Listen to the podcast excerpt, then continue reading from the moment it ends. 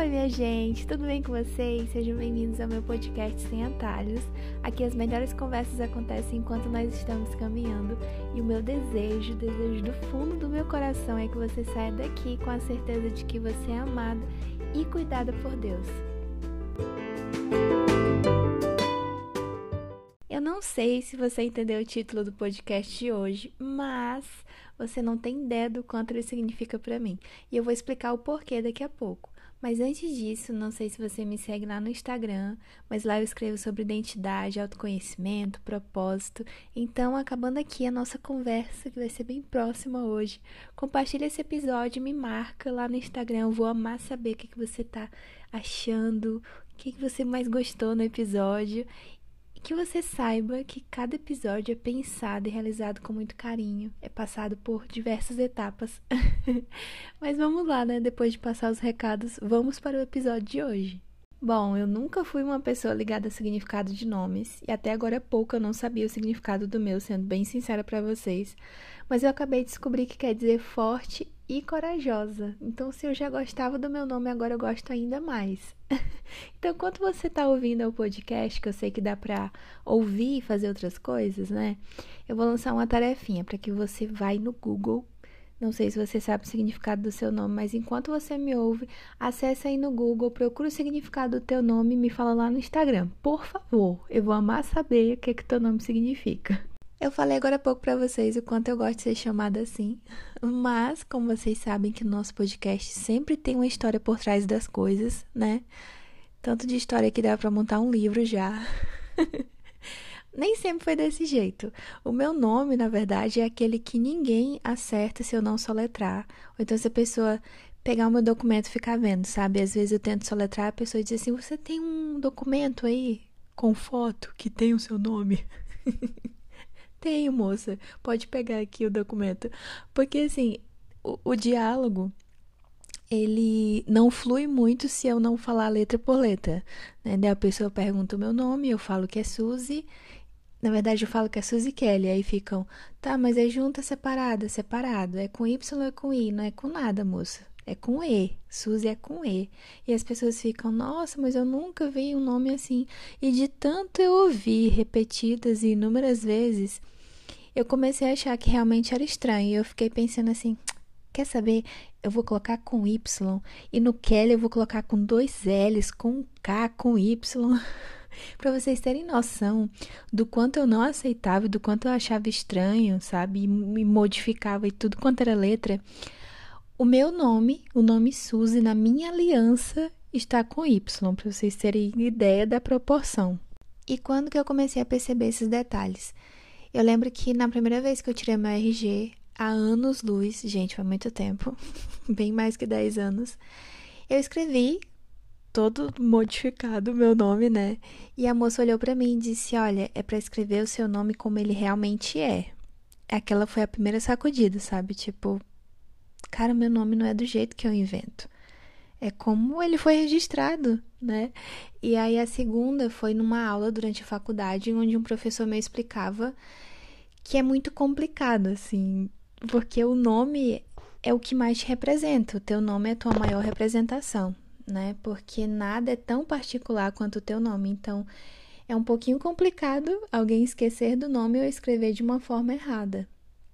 E aí foi que eu me perguntei, cara, por quê? Qual a necessidade de esconder algo tão meu?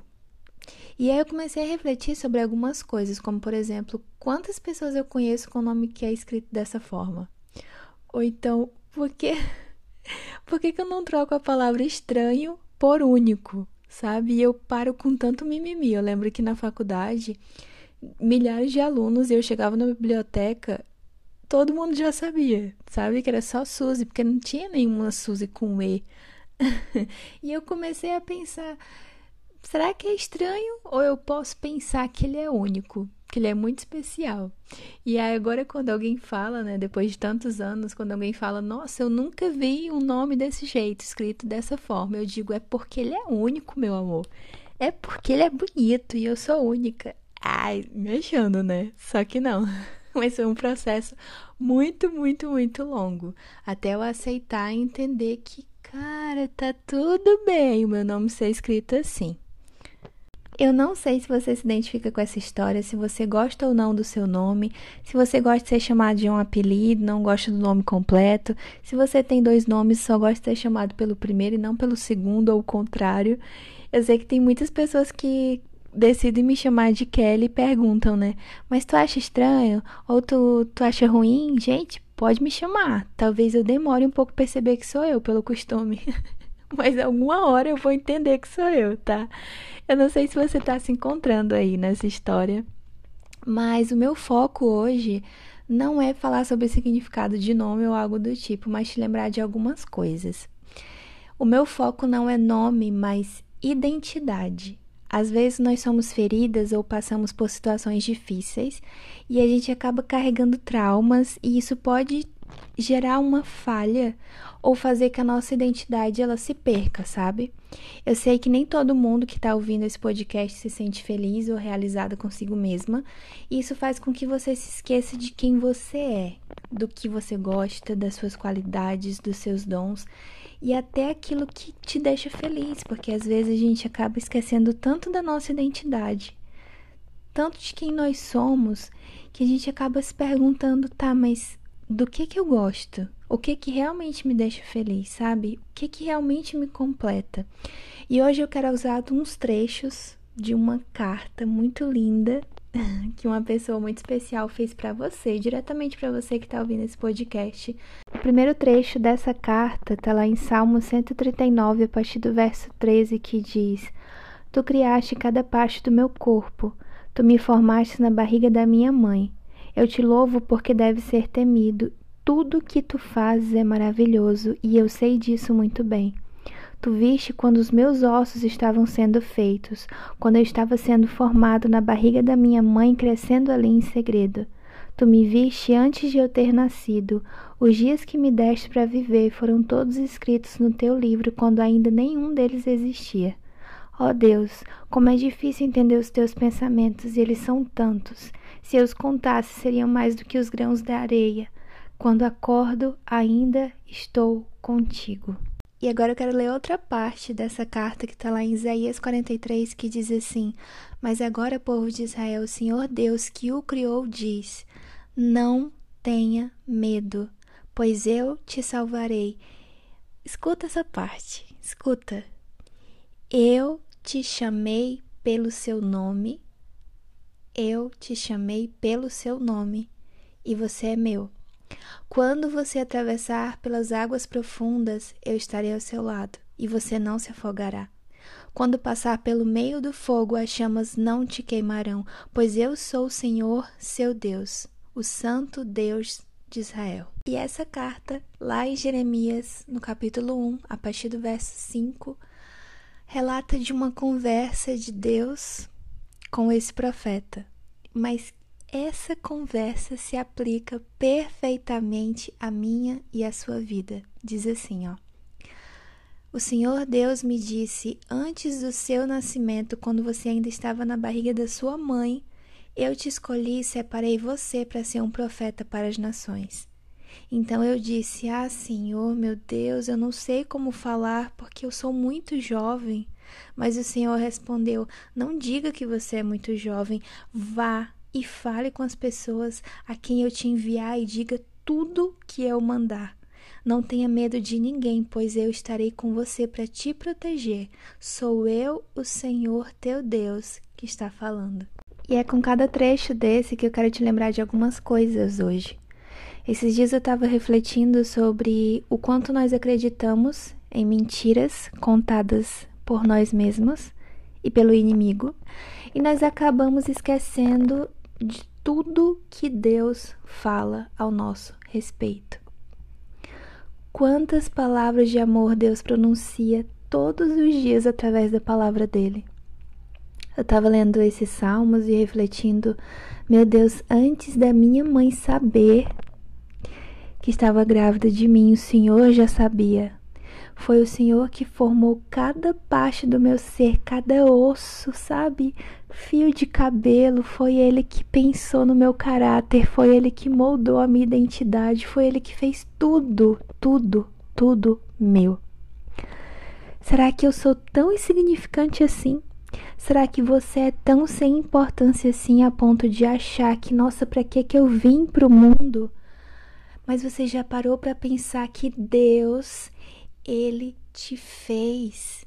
Deus criou, Deus moldou cada parte do teu corpo porque você tem um propósito porque você veio ao mundo para cumprir um propósito, para ouvir a voz dele, para ajudar pessoas, para fazer diferença. Ele te chama pelo nome e não existe ninguém, não existe ninguém que te conhece mais que ele. Mas às vezes nós perdemos tempo calando a nossa voz por conta de mentiras que nós acabamos acreditando e nos convencendo de que nós realmente somos assim. Tá, Suzy, mas como que eu posso mudar essa situação? Existe uma junção de diversas coisas que formam a nossa identidade.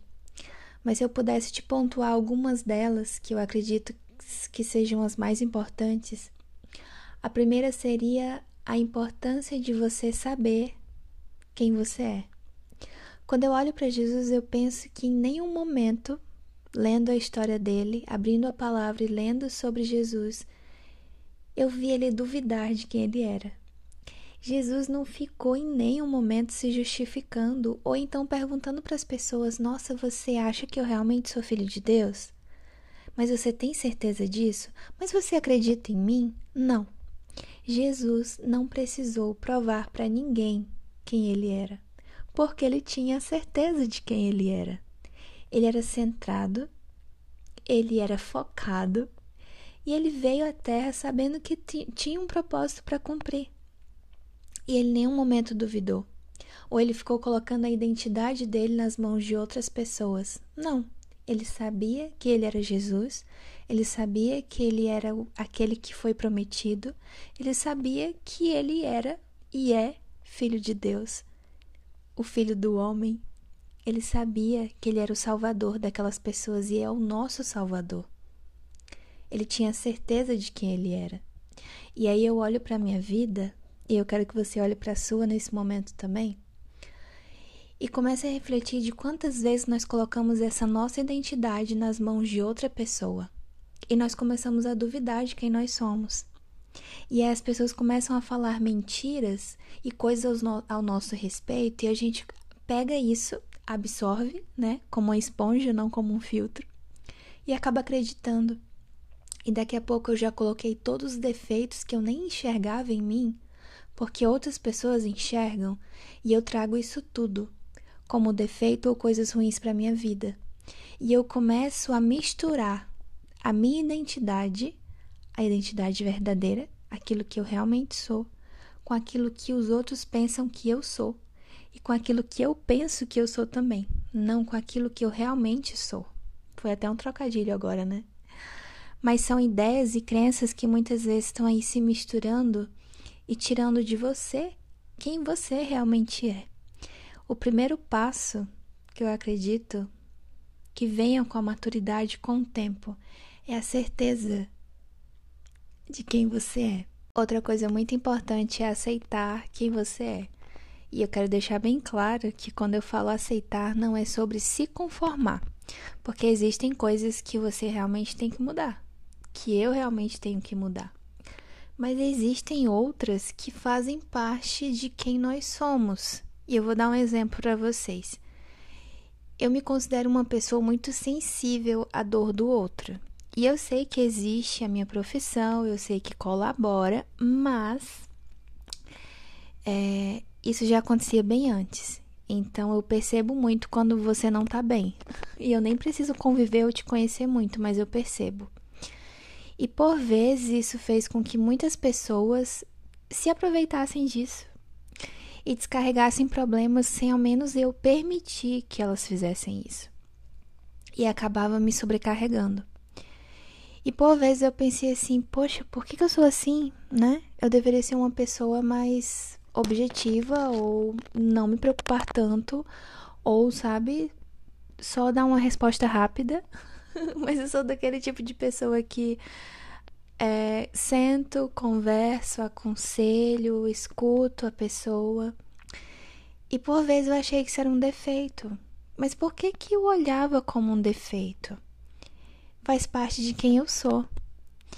E hoje eu me pergunto de outra forma. Eu penso assim: por que, que Deus me deu isso? Será que não é um dom que eu tenho de ouvir as pessoas e de ter facilidade com que elas se abram comigo, sabe?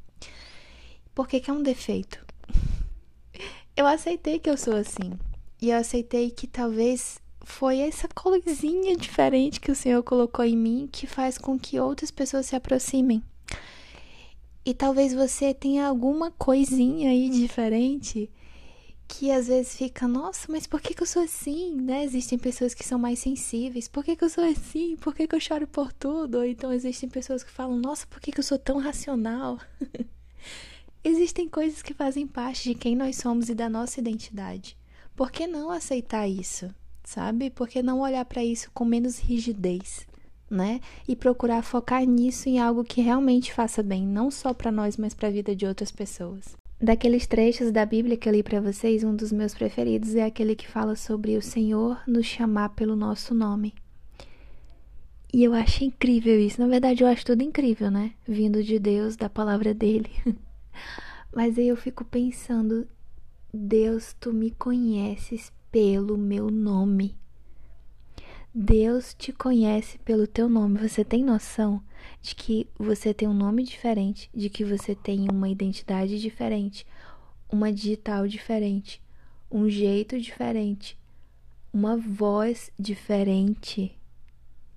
Gente, pensa a inteligência de Deus para criar tantas e tantas pessoas de uma forma única. Eu lembro que em uma conversa sobre comparação e sobre querer me igualar a outras pessoas, sabe?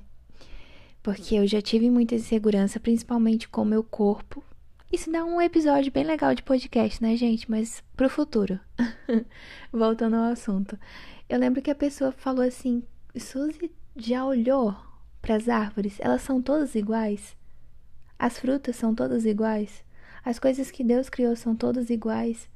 Não, porque a beleza está na diversidade. E por que que a gente fica se comparando? É uma coisa, é um troço difícil de vencer, né? Mas se a gente parasse para refletir, nossa, o propósito do Senhor na minha vida é diferente, por isso que as coisas acontecem de forma diferente.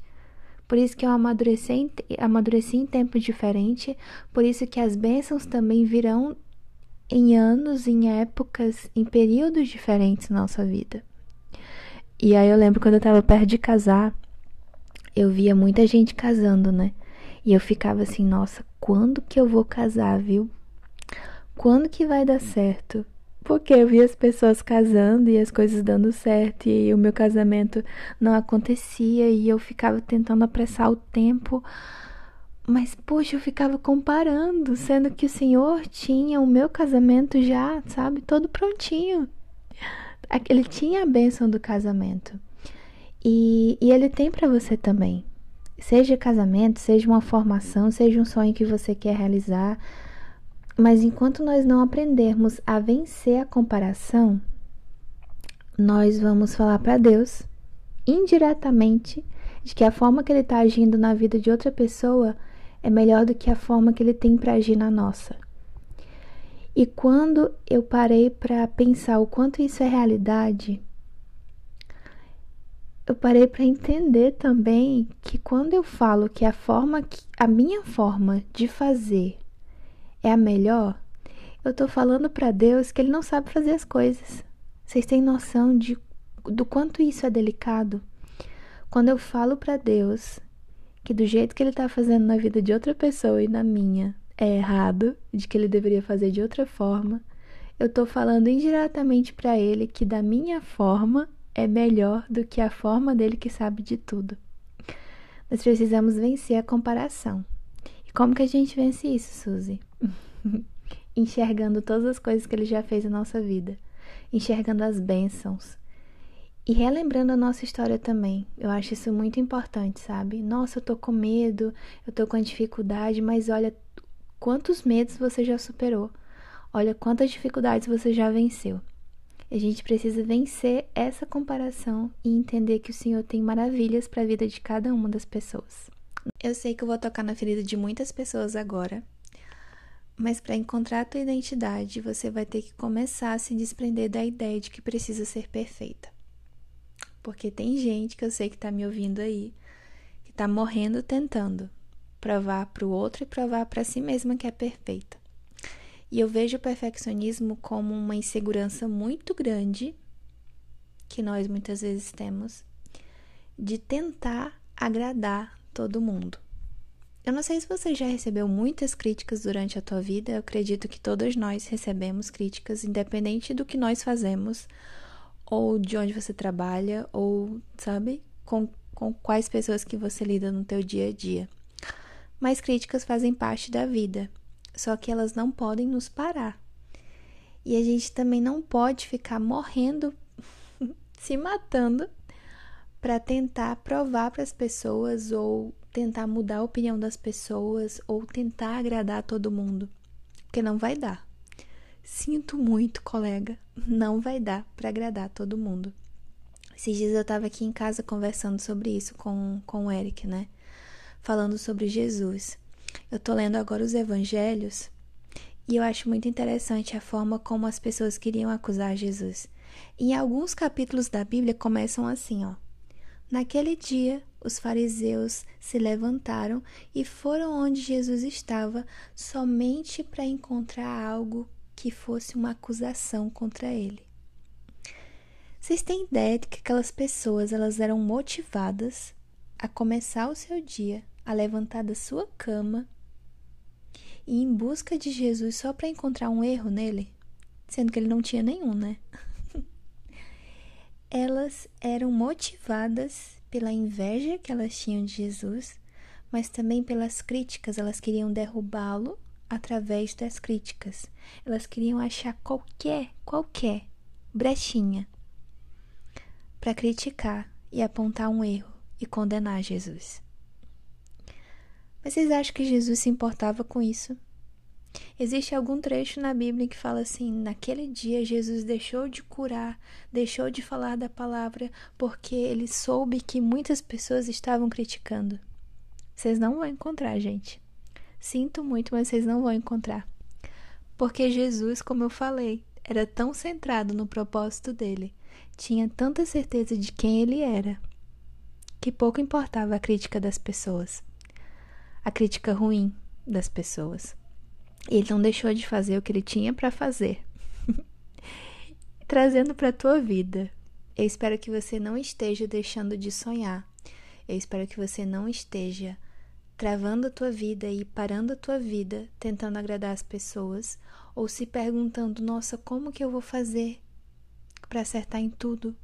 Mesmo que você não perceba, talvez você esteja aí dando murro em ponta de faca, tentando agradar todo mundo e sacrificando a tua vida, muitas vezes a tua família, muitas vezes os teus sonhos, os teus objetivos e metas com medo do que vão pensar ou com medo de não agradar todo mundo. Mas tá na hora da gente aprender como Jesus fazia, né? tá na hora de a gente fazer o que Jesus fazia, na verdade. Ele não deixava de cumprir o propósito ou fazer o que ele realmente tinha que fazer por conta da opinião dos outros ou da insegurança de tentar agradar todas essas pessoas. E por fim, você precisa entender que você não é o que você faz. Quantos de nós temos o costume de trocar nossa identidade pela nossa formação? E aí você fala, né, seu nome e aquilo que você faz. Mas será que isso descreve realmente a nossa identidade? Quantos de nós abrimos a boca para resumir a nossa identidade a isso? Ou então para depreciar quem nós somos? Você não é o que você faz, e muito menos o que você não faz. Quantas vezes eu me pegava descansando e pensava: nossa, mas realmente eu sou merecedora? Realmente eu mereço isso porque eu tô descansando? Gente, que absurdo! Que absurdo pensar assim, não é? Nós precisamos exercitar a compreensão que nós temos com o outro, mas com nós mesmas. E entender que nós podemos evoluir, amadurecer e melhorar. Esses dias eu tava vendo um vídeo que eu achei muito interessante, eu acho que cabe exatamente aqui no nosso podcast, de um desenho de criança.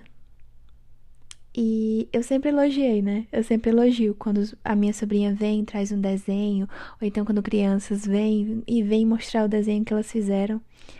Você tem o costume de ficar depreciando ou então falando, nossa, que formas estranhas, que cor horrível que você usou? Você tem? E aí, uma das perguntas que esse vídeo falava era detonar essa obra, depreciar essa obra. Vai glorificar o artista? Você vai deixar a criança melhor pelo que você falou de ruim? Não vai. Porque quando você deprecia essa obra, você não glorifica o artista. E porque quantas vezes você fica se depreciando? Quando você fica se depreciando, ou então se diminuindo, ou inferiorizando, ou trocando a sua identidade por pouca coisa, você não glorifica a Deus.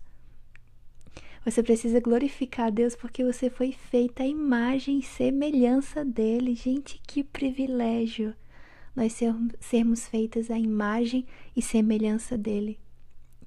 Você precisa aceitar esse amor, você precisa aceitar esse cuidado e entender que cada osso do teu corpo foi formado com muito amor, que cada parte do teu corpo é amada por ele antes de ser amada por você, mas que você precisa aceitar esse amor e se sentir amada, porque você é muito amada, muito amada e muito cuidada por Deus. Aceite esse amor e eu espero do fundo do coração que esse podcast ele vá àquelas pessoas que talvez tenham perdido a sua identidade, tenham esquecido de quem são. E que você que está me ouvindo, se você for essa pessoa, que você entenda que você foi feita por Ele. Que o teu caráter, a tua identidade, o teu jeito, o teu corpo, o teu cabelo, o teu sorriso, teu, a tua forma de falar, a tua voz, a tua identidade, a tua digital foram todas pensadas no coração de Deus. Aceite esse amor e entenda que a sua identidade é Ele quem fala, é Ele quem fez, foi Ele quem fez. Mas que você não troque essa identidade que é tão preciosa por pouca coisa, por migalhas.